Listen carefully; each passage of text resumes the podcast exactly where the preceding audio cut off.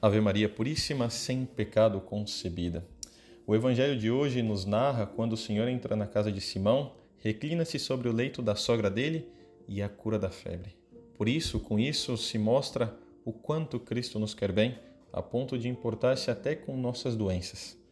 Cristo, embora fosse de divina condição, não se apegou ansiosamente em ser igual em natureza a Deus Pai, mas se fez homem, tomando uma carne e foi obediente, obediente até a morte de cruz. Tudo isso por quê?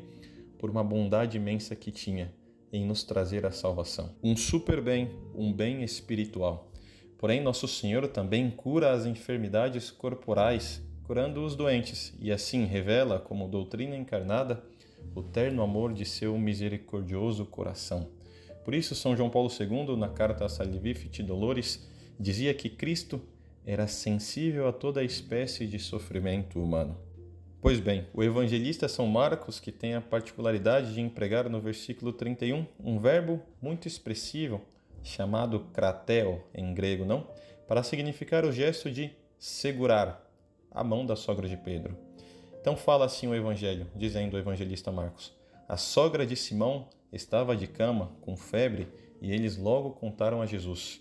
E ele se aproximou, segurou, cratessas, usando o verbo grego, sua mão e ajudou-a a, levantar-se. É deste mesmo verbo que vem a palavra pantocrator, que quer dizer literalmente o que tudo sustenta. Cristo, em outras palavras, segura-lhe a mão porque a sustenta e conserva no ser, como Senhor e Criador de todas as coisas. Seu ministério é de legado divino, que com poder e autoridade vem ao mundo como Senhor dele a fim de desfazer as obras com que o demônio perdeu o gênero humano. Há de fato uma certa coesão entre o Gênesis e esta passagem do Evangelho de hoje.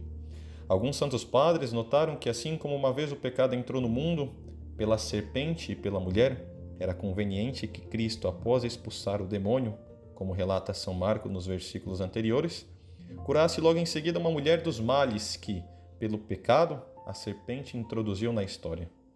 Assim, ao inclinar-se sobre a sogra de Pedro e segurar-lhe a mão, Jesus expressa um tempo que ele, como Criador, se inclina sobre as suas criaturas para sustentá-las na existência, e como Redentor, se inclina sobre a nossa miséria para tirar-nos do pecado e conservar-nos na vida da graça. Então, assim sendo, com confiança no amor divino, peçamos ao Senhor que se aproxime de nós e, reclinando-se sobre o leito de pecado que muitas vezes cometemos, Ordene a febre do nosso egoísmo que nos deixe de vez, para assim começarmos a amá-lo e a servi-lo, e deste modo retribuir um pouco, deixe sustentar e conservar no ser. Louvado seja nosso Senhor Jesus Cristo, para sempre seja louvado.